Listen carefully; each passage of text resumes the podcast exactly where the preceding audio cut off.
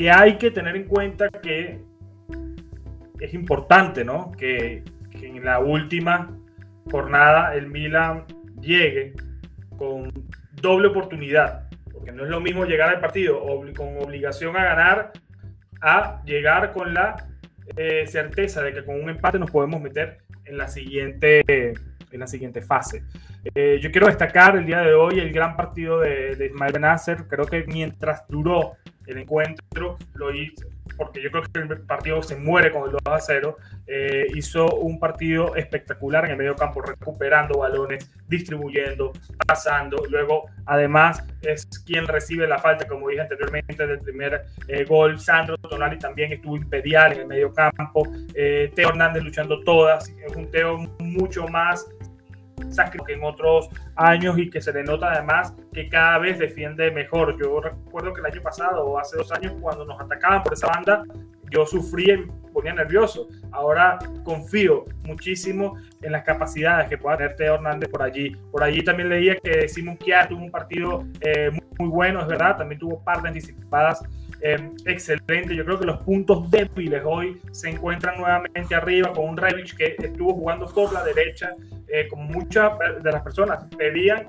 y como él muchas veces había dicho también que no era su posición ideal, pero ayer en rueda de prensa manifestó que, juega donde Estefano Pioli lo, eh, lo ponga y creo que hoy no creo que haya sido un problema de posición, sino un problema de definición porque los dos primeros goles que se comen no es un problema posicional, es un problema eh, claramente de definición. Entonces, eh, no me gustó el, partido de Revich, más allá de que haya terminado como capitán. Creo que Pirlo le dio la oportunidad hasta el final de anotar en su casa, en Croacia, pero no, no se le dio. Tampoco me gustó el partido de Catelaere, pero eso lo voy a dejar para, para el medio del, más adelante, que, que es un tema bastante delicado. Eh, creo que para mí fue peor, de hecho, desde que la y no puedo perdonar lo que falló Krunic. No se puede perdonar lo que falló Krunic. Eh, por ahí hablan de, de, Giroud, pero al final por lo menos anotó el, penal. Es cierto que se comió los goles, pero tampoco tuvo ocasiones muy limpias, Walter.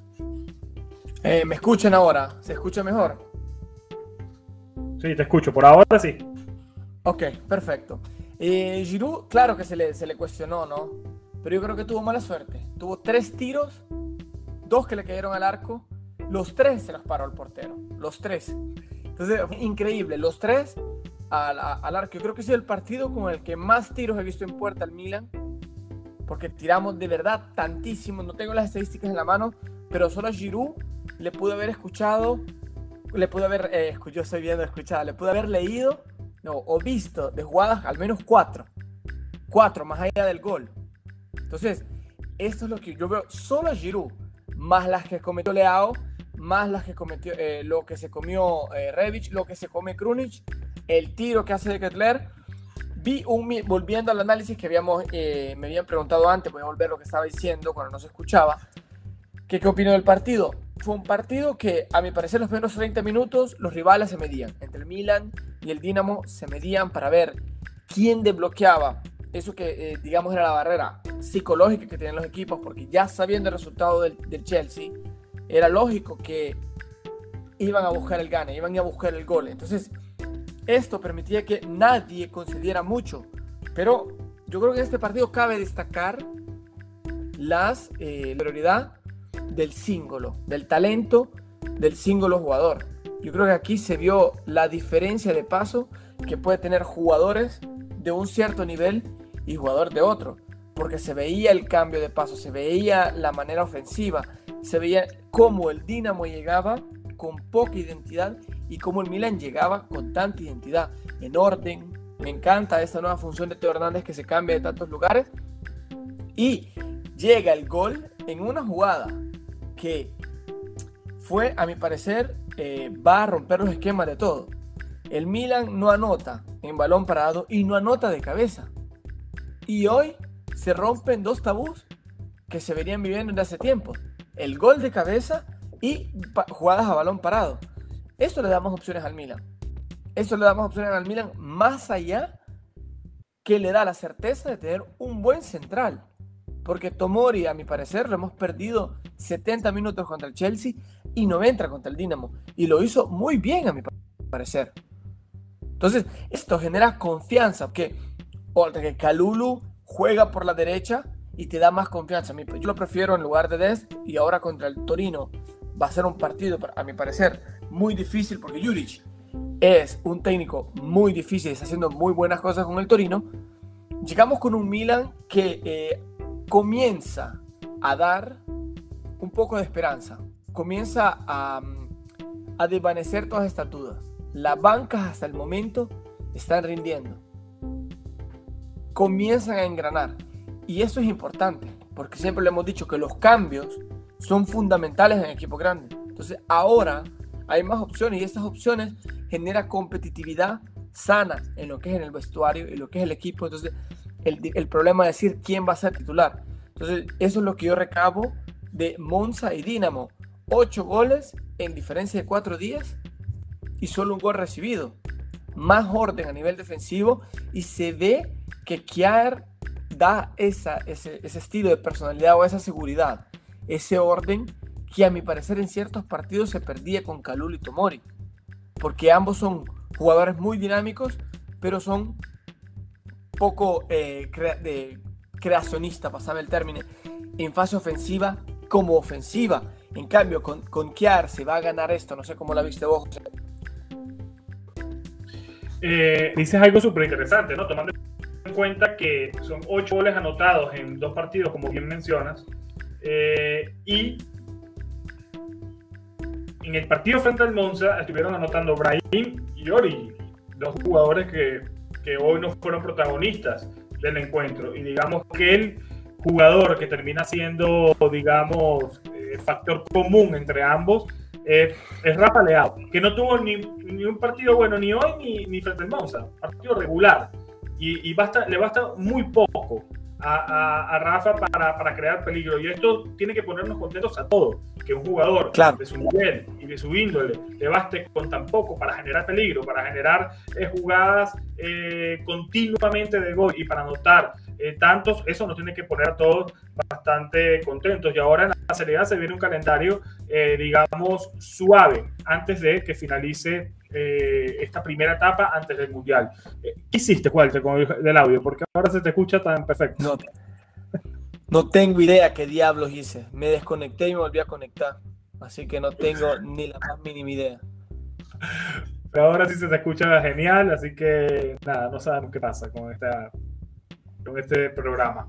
Eh, Kiar lo había visto un poco lento frente Monza, pero es verdad que venía también de, de estar inactivo con esta pequeña lesión que tuvo y ya con el pasar del tiempo entre aquel encuentro frente al Monza y el día de hoy ya se le ven eh, esas características que siempre han eh, beneficiado y exaltado la figura del vikingo eh, danés. Así que hoy también estuvo muy bien. Sin embargo, quiero entrar al top a ver qué piensan ustedes. Yo no lo voy a poner en mi top. Quiero escucharte a ti, Walter, tu top y tu flop el día de hoy. Primero el top, vamos primero con el top. Di primero tu top 3, yo digo los mejores para mí y luego nos enfocamos en el tema del flop tus mejores tres jugadores el día de hoy. A ver, en primer lugar, no es tan protagonista, pero yo creo que desde el estadio he, decidido puntar un más de ojo a este jugador y ver lo que está haciendo. A mí me encantó Benacer. Está haciendo tanto trabajo físico de posesión. Es increíble la manera en la cual eh, logra dar unos stop a los que es el ritmo del partido, sea en ataque que sea en defensa. O sea, tiene ese cambio de marcha, como se dice aquí en italiano, ¿no? Cuando metes la primera y luego metes la quinta cuando vas manejando. Tiene esta capacidad de revolucionar lo que es el encuentro. Eh, aparte que no sé cuánto es la percentual de marcas ganadas sin faltas cometidas que tiene Benacer. Porque es increíble los robos de balones que hace. O sea, me encanta cómo el equipo se va definiendo poco a poco, cómo el equipo va contribuyendo a lo que sería el factor común. Y por eso me quedo hoy con Benacer. Segundo, Leao. ¿Por qué Leao? Porque sigue siendo el hombre contundente. Sigue siendo quien cambia juego, quien puede desequilibrar. Me encantó las jugadas que entró por la derecha. Fue él el que empezó a incentivar el desequilibrio que podría tener el equipo. Y me quedo con Kiar. ¿por qué? Porque le dio esta calma al equipo. O sea, que yo aquí van a decir, no vas a llegar con ningún goleador, nada, pero hoy, hoy quise fijarme en lo táctico. Hoy quise fijarme en lo anímico y en lo táctico, porque cuando ya cayó el primer gol, y se desbloqueó el encuentro, estaba más interesado en lo táctico y en lo, digamos, en el esquema moral que podía tener el equipo, más allá de lo que es el resultado. Es verdad que se meten cuatro goles, pero me encantó cómo el equipo iba de menos a más, iba buscando más y con más conciencia de lo que eran capaces. Este equilibrio mental me encanta, pues, saber la tener la capacidad de saber que puedes marcar la diferencia. Entonces, por eso me quedo con estos tres jugadores y me, ahora nos vamos al flop. A ver, yo con Decleteler no me quiero meter por un solo, por un solo factor. Tonali, misma historia. Leao, misma historia. Cuando Leao llegó, ¿cuántos años se le esperaron? Dos. Y se le criticaba a Leao que solo se hablaba del gol que había hecho contra la Fiorentina, apenas recién llegado. Y Leao no brillaba en el Milan. Brillaba que sí en ese periodo. Que sí era el que marcaba, que sí metía goles, hacía penales, estaba siempre presente. Y Leao no se miraba. Así que yo hoy no quiero todavía exprimirme por un jugador que viene de una lesión que pero, más allá de pero más allá de eso, Walter, más allá de eso, porque, porque yo, yo entiendo tu punto, pero ah, los, partidos se analizan por cada 90 minutos. o sea, yo entiendo lo que tú quieres claro decir. Que es él. claro que, de, que, jugó mal. Fue, claro, que jugó mal. Claro. Claro que jugó mal. Revich no me gustó. Hizo tanto a nivel ofensivo, pero hizo poco a nivel colectivo. Pudo haber hecho más, pudo haber pasado más balones pudo haber definido. Castro se comió dos. Dos que hoy se ganó 4 a 0. Pero en partidos importantes que no se desbloquean, Revich aquí pudo haber tenido un gran problema, un gran protagonismo. Porque a mi parecer se comió dos claras.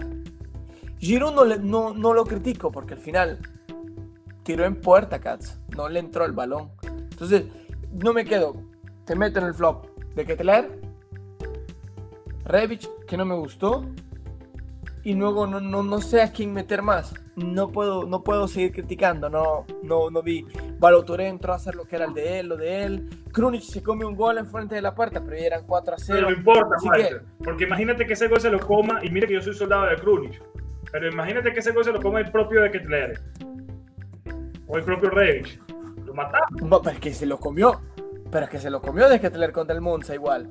Ah, bueno, si no, hemos tenido la oportunidad de decirlo. Yo lo dije en Twitter y luego me dijeron que le picó el balón. Pero a mí me parece que Mesías se luchó aquella pelota frente al Monza en el minuto 93 hasta el final y de que Tleré demostró no estar metido en el partido como si no estaba Mesías.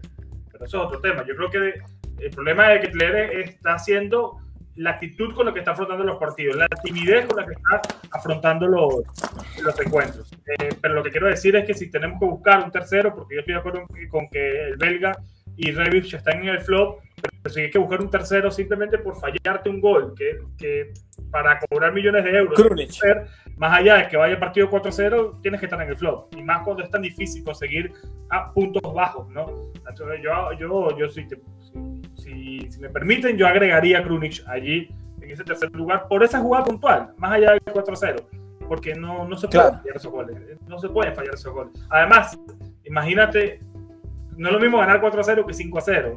Y quizás esté sonando yo como tonto, ¿no? Pero suena como más contundente un 0-5 que un 0-4, más allá de que sea un gol más, pero es una goleada que quizás hay que buscar en registros donde el Milan ganó 0-5 en Champions o la última vez que lo hizo, porque yo no lo recuerdo. Recuerdo ese 4-0 frente al Arsenal en el 2012, recuerdo algún 4-0 frente al Fenerbahce también en su momento cuando Shevchenko 4, pero poco más. Y, en los comentarios, si recuerden otra goleada de Milan en Champions en los últimos años, son invitados a colocarlas para nosotros poder eh, leerlas. Eh, así que mi flop creo que coincidimos, Walter. Eh, de que Flair, Reich y Krunic, desde mi punto de vista, pongan ustedes allí su flop. Mi top, yo tengo que ponerlo porque yo siento que el partido duró 60 minutos. Creo que se liquida después del 2 a 0 con, el, gol de Leao. Entonces, yo voy a analizar y dar mi top de el minuto 1 y minuto 60.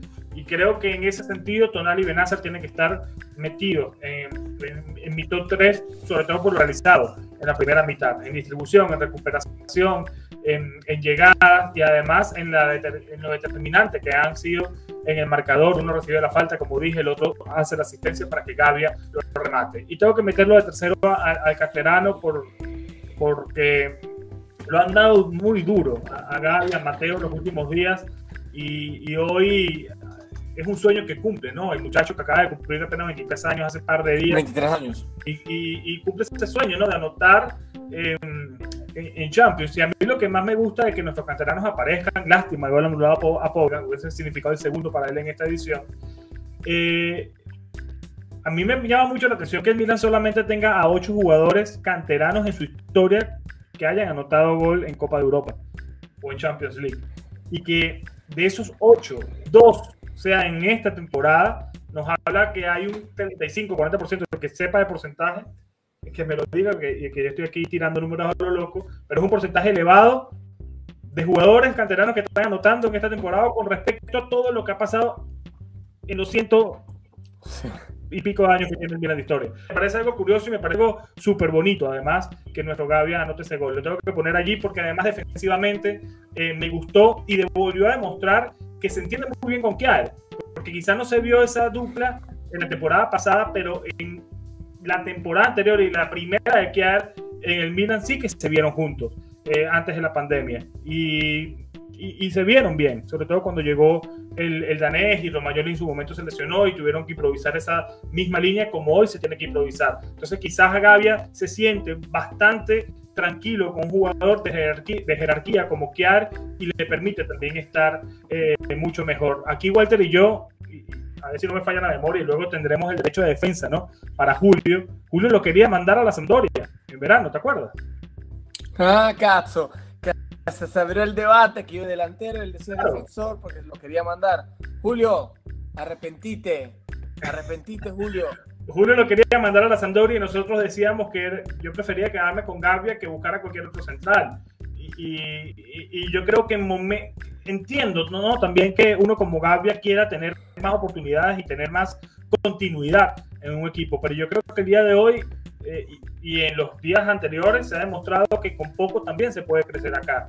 Quién sabe si luego Kiar se termina retirando, Calulu termina desarrollándose más como lateral y termine Cavia eh, surgiendo como el central titular de Milan para los próximos años y para la selección de Italia. No lo sabemos. Eh. Yo creo que hay que darle tiempo, tiempo y, y, y ser también crítico bajo la justa medida ni matarlo ni exaltarlo, simplemente dar la crítica que se necesite para él y para todos los jugadores. Eh, así que por eso lo pongo a él. Quiero leerlos también a ustedes en su top. Pónganlo allí en los comentarios. Y ahora quiero irme con un tema, Walter, que ahora sí vamos a, irnos, a adentrarnos a un Con polémica. Sí, ahora sí podemos hablar ya a nivel general. Puede exigir, se le puede exigir un poco más a Charles de Ketteler. Y ahí en Labor Nacional hicimos una encuesta, ya la vamos a poner hicimos una encuesta donde tuvo el sí un 64% y el no un 36%. La misma encuesta yo la lancé en Milán en castellano, pero en Instagram, para, para constatar, ¿no? Que no son los mismos Twitter que voten aquí. Y en Instagram se le dio un 70% al sí y un no obtuvo el 30%. Yo te voy a decir cuántas personas votaron para darle un poquito más de, de claridad a la encuesta y al asunto. En la encuesta en Instagram votaron votaron 600 personas. De esas 600 personas, 70% opinan que sí se le debe exigir un poco más a Charles de Ketlere y quiero también leerlos a ustedes aquí en los comentarios, tanto en el chat en vivo como en la caja, para los que nos estén viendo en el team diferido. ¿Se le debe exigir un poco más a Charles de Ketlere, sí o no? Comienzo contigo, Walter. ¿Sí o no? ¿Y por qué? A ver, eh, ahora estamos en una situación un poco extraña porque al inicio de la temporada, Brahim Díaz no rendía. Y se decía que aquí jugaba peor. Si jugaba peor de Kettler o jugaba peor Brahim. Ahora Brahim rinde. Pero yo digo, acaba de llegar. Viene de un campeonato diferente. Que es totalmente diferente a lo que estamos acostumbrados aquí. Llega al Milan con otro ritmo, con una presión diferente, sabiendo que eres el fichaje más caro se le pide mucho, pero yo creo que aquí es de trabajar tanto a nivel psicológico. Yo creo que más que, que eh, rendimiento en la cancha tendría que ser un trabajo psicológico. Y creo que lo que se le puede exigir es mayor confianza. Las prestaciones vienen solas. Las prestaciones vienen con, de la mano con la confianza que vos tenés. Pero si vos no tenés confianza, es normal que el bicho, el, el tipo se te cae. El bicho, en mi, en mi, país se dice bicho, ¿no? Para decir la persona, el tipo. que estás hablando de cristiano ya. No, no, no. El bicho en mi país significa el, el chico, ¿no? Entonces, ¿qué sucede? Que cuando llega. Perdón, en Puerto Rico creo que el bicho es otra cosa, o en Panamá. No sé, que sí, pero- si hay algún panameño que lo ponga o dominicano o algo por ahí. que nos diga, que yo ya, yo, yo estoy hablando, se me salió la- el dialecto, así que, pero volviendo a lo, que, a lo que estábamos hablando, a nivel psicológico se le tiene que exigir más confianza, más confianza en las jugadas, porque yo creo que todos estamos de acuerdo que lo que le falta es personalidad, no talento, o sea, que estamos en otras cosas, como con Leao se decía, no es que camina en la cancha, es que no tiene ganas con De Ketelaere estamos en la misma situación, pero de manera diferente. Aquí hay desconfianza. Se va contra el Monza y no saluda a la curva sur. Entonces, la gente dice, puede ser quien sea, puedes estar viviendo lo que tú quieras, pero tienes que saludar la curva sur. Pero me meto en sus pan, en, su- en su- en sus zapatos, ¿no? Yo digo, te comes un gol enfrente de la meta solo, sos el talento que el Milan espera y cree en ti, y no has hecho nada. Entonces yo creo que se va por vergüenza más que por arrogancia. Entonces, el, el campeonato italiano es duro.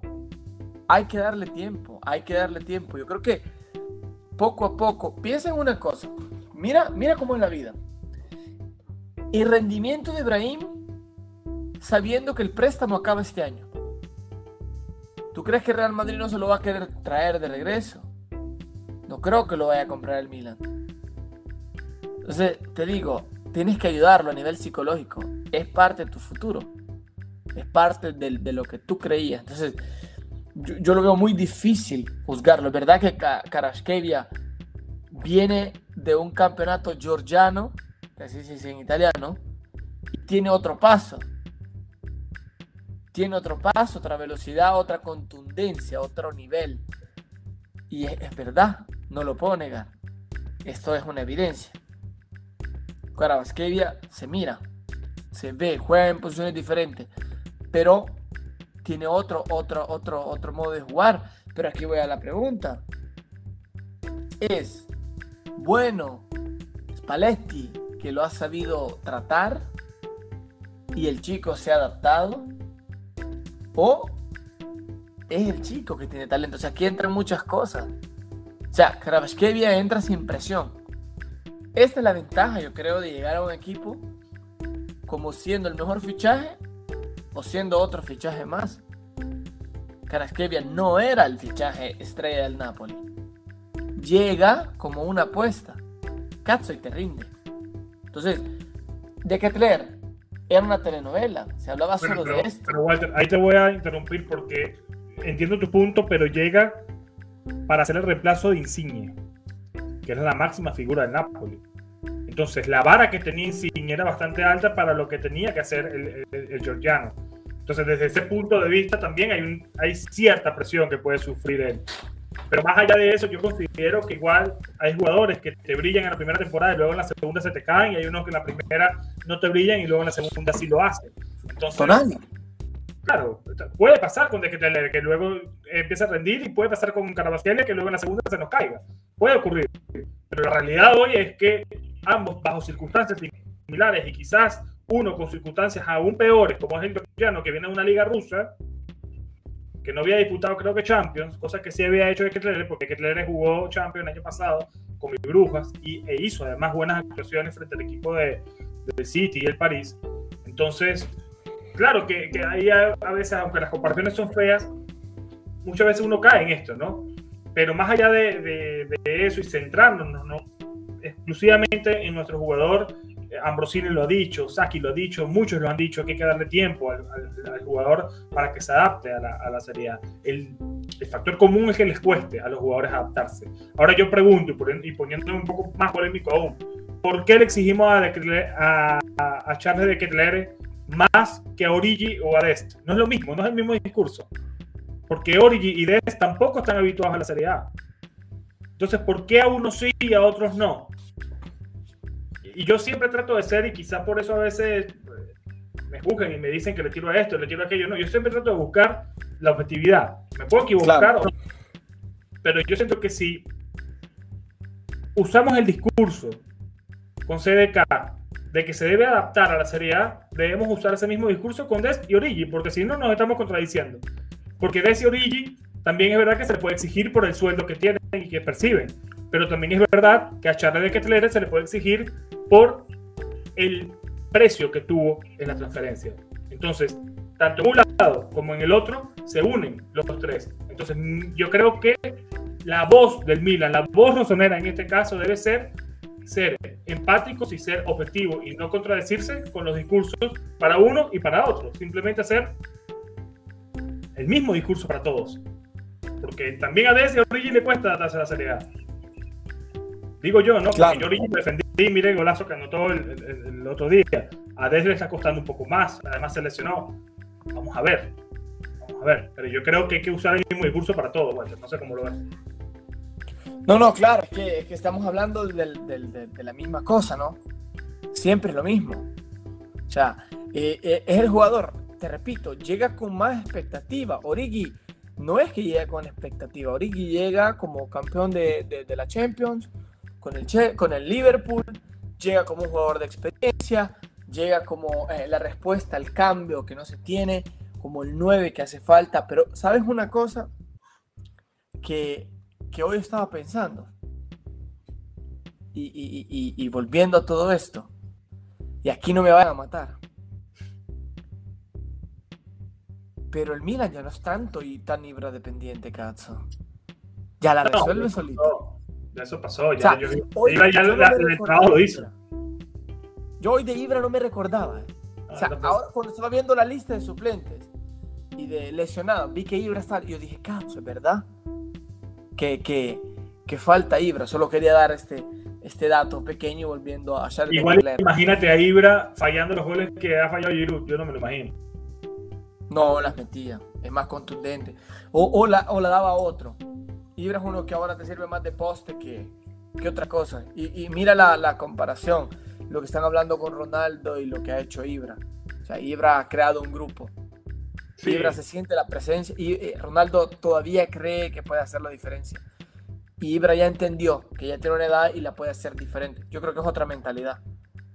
Entonces, eh, es otra, otra mentalidad. Yo creo que Ibra está muy adelante en eso. Pero bueno, volviendo a lo que estábamos hablando. De Ketler, a mi parecer, tiene que tener más confianza y que Ibrahim haya subido de nivel es importantísimo. Uno le hace bien al Milan y le hace bien a él. Porque hay competitividad sana. Brahim se ha hecho dos golazos en esos últimos dos partidos que son increíbles. Y, ahora yo, lo quiero ver jugar. Es una opción por la derecha. Tú viste que, que, entraba por la derecha. Entonces ya me, empiezo a, meter la idea de que puedes jugar por el lateral derecho y con tener detrás. Lógicamente es un proceso. Para mí no es eh, momento de, llamarlo en juzgado hay que tener, hay que darle tiempo al chico, se tiene que adaptar, hay que darle más espacio. Mira que al inicio del campeonato, más de una asistencia la hizo. Yo me recuerdo en la de Calulo enfrente de la puerta, solo que se la come. Ha hecho como 6, 7 asistencias que no han terminado en gol. Si terminaban en gol, otro cuento fuera. Entonces, yo creo que se estuviera valorando diferente en todas esas asistencias que, he ha hecho y que hubieran terminado en gol, se estuviera valorando de manera diferente. La gente le pediría un gol. Lo veo tímido, lo veo con falta de confianza y la crítica no ayuda. Así que esto es lo que, lo que digo. Adli, yo no entiendo por qué no lo mete. Todavía me pregunto. El no está inscrito, recuerda. No, no, en, en Serie A entiendo. Bueno, lo metieron en estos días y, y jugó mal. No recuerdo cuándo fue el, partido que, que, estuvo jugando, yo te voy a decir cuál fue. Y, y, lo criticamos. Adli. De hecho, jugó creo que de enganche en aquel, en aquel partido. Yo voy a confirmar cuál fue. Y el que lo sepa también que lo vaya buscando para yo no aquí perder tiempo, pero ya te, ya te digo.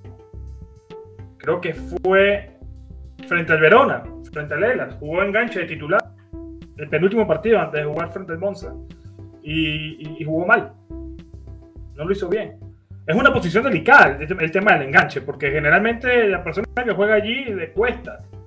Le cuesta. Exacto. A veces me pregunto si el Milan tiene que cambiar de una vez por todas de esquema, porque es que al final la forma de atacar del Milan va muy, muy hacia los costados. Eh, depende mucho de los extremos, de los laterales y lo que puedan hacer eh, el doble pivot.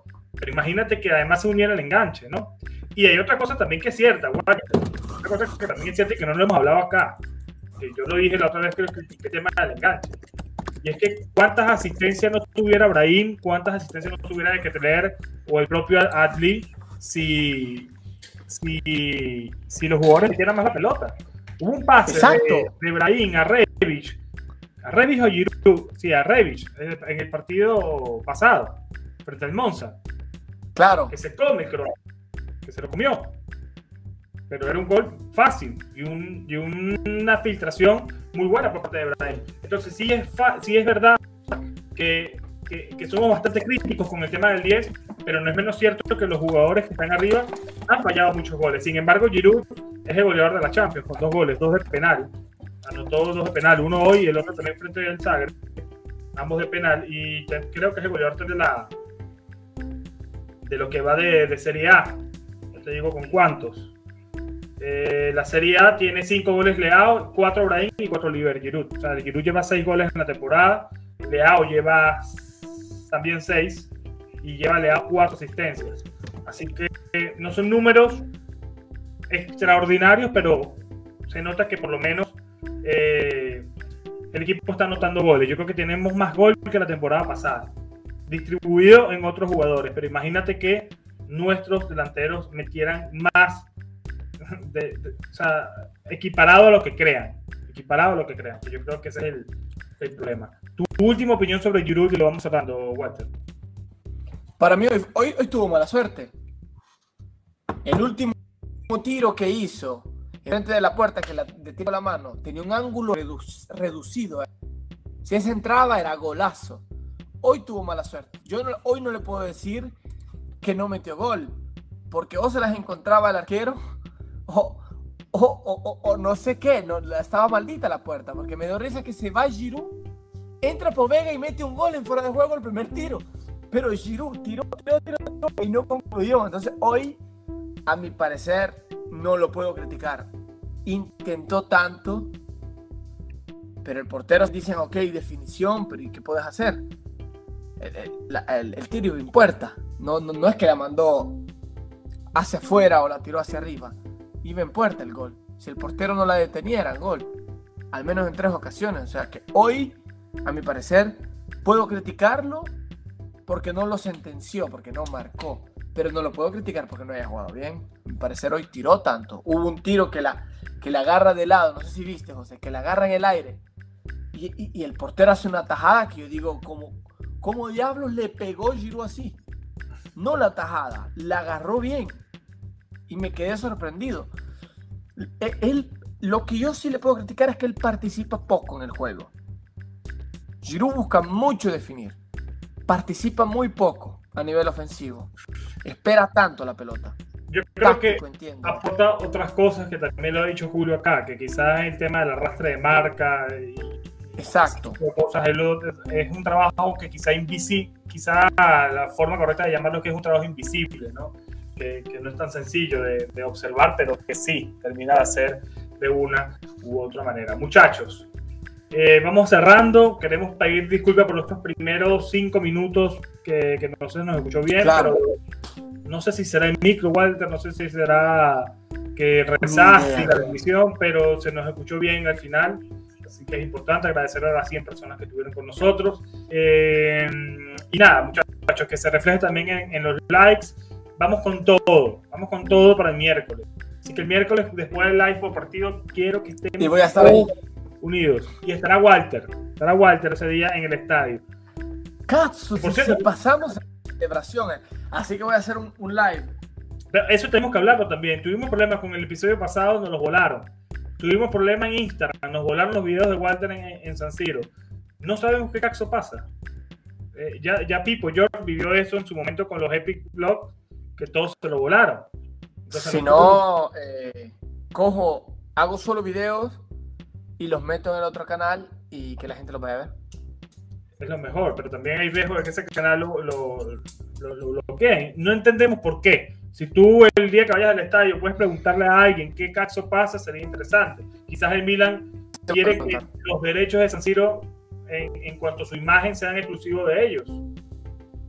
Pero me parece algo siendo una persona que está pagando una entrada, que le estás dando también activos al club, que no puedas este, tú filmar y, y, y meter algo, ¿no? Entonces, es una lástima, ¿no? Es una lástima porque los vídeos que ha grabado Walter están súper, súper buenos, pero si quieren también se pueden hacer parte de eh, Patreon. Allí los miembros premium siempre tienen acceso a cosas Para más, si no, conéctense al live. Cuando me vean conectado en el claro. conéctense al live.